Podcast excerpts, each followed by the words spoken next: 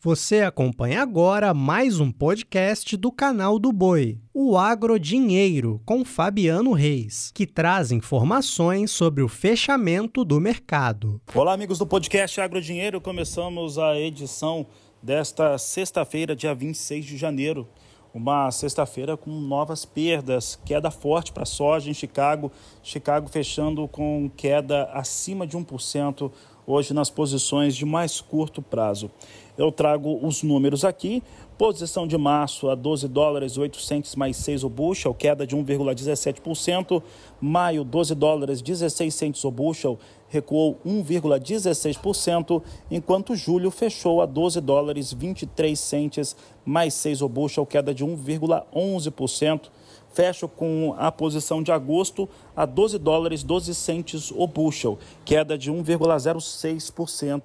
São os números que eu destaco aqui. As posições para soja de setembro, novembro já estão abaixo de 12 dólares o bushel. Uma da, um dos cenários que a gente destaca é, em relação às perdas desta última quinta-feira, desta sexta-feira, estão diretamente relacionados aos números apresentados ao mercado. Um número menos favorável relacionado a soja vendida na semana de, de vendas e exportações encerrada no último dia 18 de janeiro pelos norte-americanos, ficou pouco acima de 560 mil toneladas, abaixo de uma semana antes, e os números atualizados da Bolsa de Cereais de Buenos Aires, elevando ainda mais a estimativa de produção de soja na Argentina e trazendo uma soja que vem, por enquanto, com bom desenvolvimento. Isso fez com que os números aqui no Brasil recuassem bastante, soja no porto abaixo de 120 reais. Para falar sobre esses assuntos, falar sobre é, como que isso tem impactado o produtor brasileiro, eu converso agora com Roberto Rafael, ele que é corretor e conversa conosco um pouco a respeito do tema. Roberto, obrigado pela sua participação aqui com a gente e eu quero saber de você qual que é o seu entendimento, a sua interpretação para este momento do mercado da soja. Boa tarde. Olá, Fabiano. Boa tarde. É um prazer estar com vocês canal do Boi. É, é infelizmente o que a gente está é, vendo realmente é um, um, um, cenário que, de recuperação de estoques. É um cenário de recuperação de estoques. Aí, na verdade, nós já temos já alguns alguns drivers que vêm é, é, mostrando no mercado, por exemplo, o USDA, no relatório do mês de janeiro, já mostrou um estoque de passagem um pouco maior do que a gente esperava. A gente vê, na verdade, a China também uma demanda a passos lentos, né? Vem agora aí também o feriado, que prejudica mais ainda o feriado lunar, que acontece no começo de fevereiro. Uh, e nós tivemos também aí ontem um relatório de exportações americanas com volumes bem aquém do que o mercado esperava, né? É, tudo isso aliado também com condições de lavouras melhores na Argentina. É, a Bolsa de Buenos Aires acabou de aumentar mais 500 mil toneladas nos estoques é, de, expectativa de produção é, para a soja da, Argentina. E o Brasil, a gente tem aí uma, uma, uns números divulgados ainda, que a gente acredita também que seja menor, mas, uh, mas talvez deva beirar seus 150 milhões de toneladas. O USA vem com 157 milhões de toneladas. E o que o mercado vai vendo é que, na verdade, é, é nesse cenário, uh, mesmo que a gente tenha uma redução da produção brasileira, é, ainda é um cenário de, de estoques é, é, abundantes e que o mercado trabalha, então, nesse momento, ainda trazendo os preços de soja para baixo. Roberto, Rafael, você tem alguma expectativa em relação a esse momento para o mercado da soja? Tipo, a Bolsa de Cereais de Buenos Aires agora subiu para 50 milhões e 500 mil toneladas, se eu não estou enganado, esse é o, é seu número ali para a Argentina, foi divulgado nessa tarde de última, da última quinta-feira. É, temos uma produção na, na América do Sul maior. A Argentina está muito no começo da lavoura, a Argentina não teve ali uma alteração, inclusive a proposta do novo governo é manter as retenções, que são as, a, os impostos sobre exportações, em 33%. Creio que o número é esse. Em relação à soja, aumentou milho e trigo de 12% para 15% mas para a soja manteve, manteve em 33. Enfim, a Argentina não é tradicionalmente um grande exportador de grão, né? é o maior exportador de farelo do mundo, de óleo de soja do mundo. Essa é a primeira colocação que eu faço para você.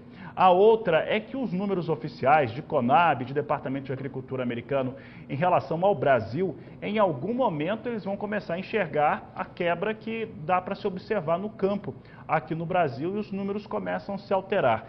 Isso, se vier de fato a ocorrer, traz que tipo de melhora ao mercado e principalmente quando?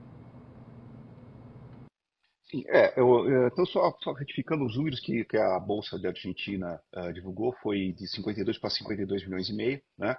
Uh, eu, eu acho que a gente uh, vai ter melhores informações, agora nós estamos no início da colheita da soja, provavelmente a gente não chegou nem a, a 10% a nível de Brasil, os números da Conab falam abaixo de 5% no começo da semana, então, eu acho que na hora que a gente começar a ter maiores informações do campo, talvez comece a se refletir um pouco isso.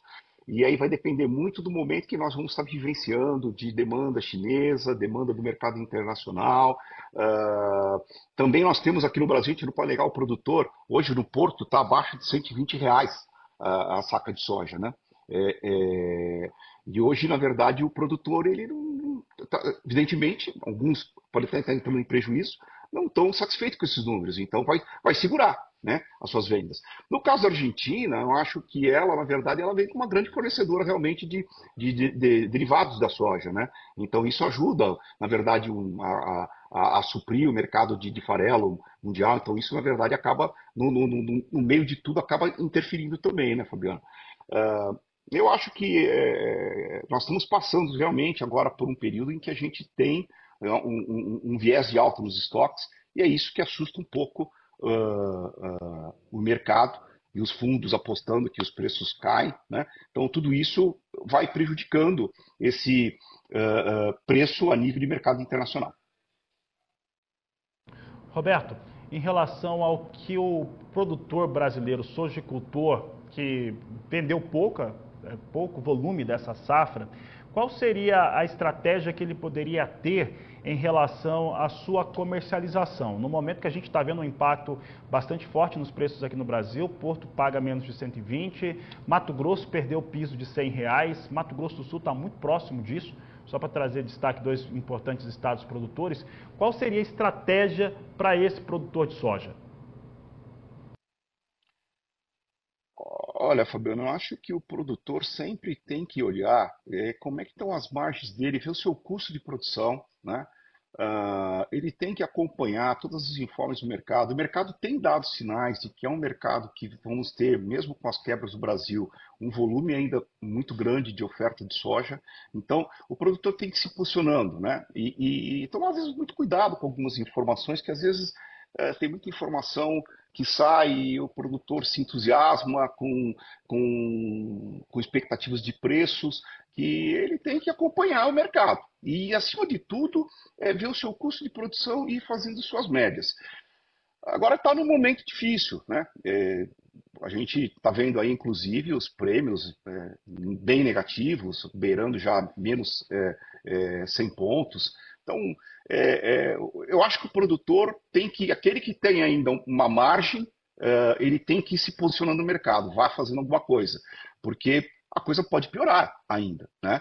É, eu acho que, que nós vamos ter uma, talvez uma mudança é, de, de, de, de, cenário se nós tivermos um problema com safra americana.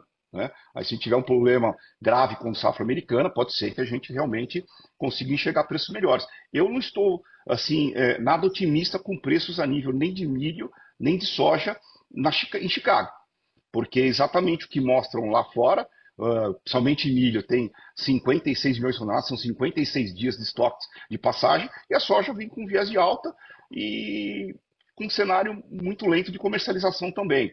Então, eu não estou conseguindo esperar, se não tiver um problema de quebra de safra americana, algo que seja melhor. E aqui no Brasil também a gente não está tendo uh, o dólar ajudando, né? Então, nós temos todo um cenário nesse momento negativo. Eu acho que o produtor tem, aquele que está tendo, aquele que está enxergando que ainda tem margem, tem que ir comercializando, fazendo médias.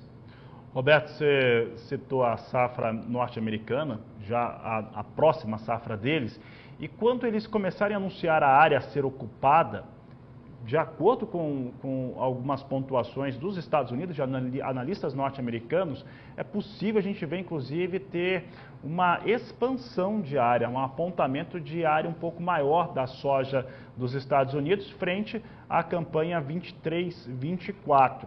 Se isso se confirmar, pelo menos em princípio, ele traz mais um, um fator negativo para esse mercado?